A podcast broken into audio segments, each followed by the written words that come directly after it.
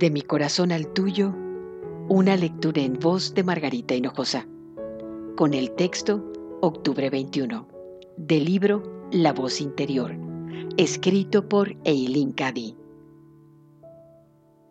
Expande tu conciencia para saber que yo soy todo lo que existe.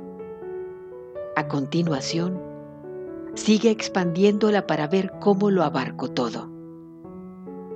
Siéntete crecer romper todas las ataduras que te han retenido y que han impedido tu crecimiento y expansión. Al igual que una diminuta semilla plantada en la tierra, rompe su envoltura externa y comienza a expandirse y desarrollarse en lo que de verdad es.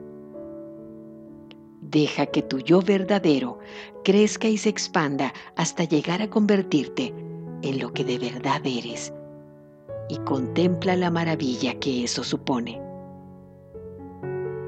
Al hacerlo, habrás de saber que eres una con toda la vida, ahora y por siempre, que nunca más podrás separarte de ella, y que yo soy en ti, y tú estás en el yo soy,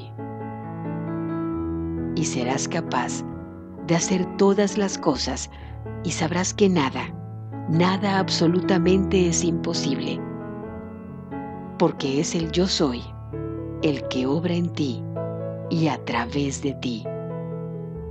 Cuando el yo soy es reconocido y aceptado, todo es posible. De mi corazón al tuyo, una lectura en voz de Margarita Hinojosa.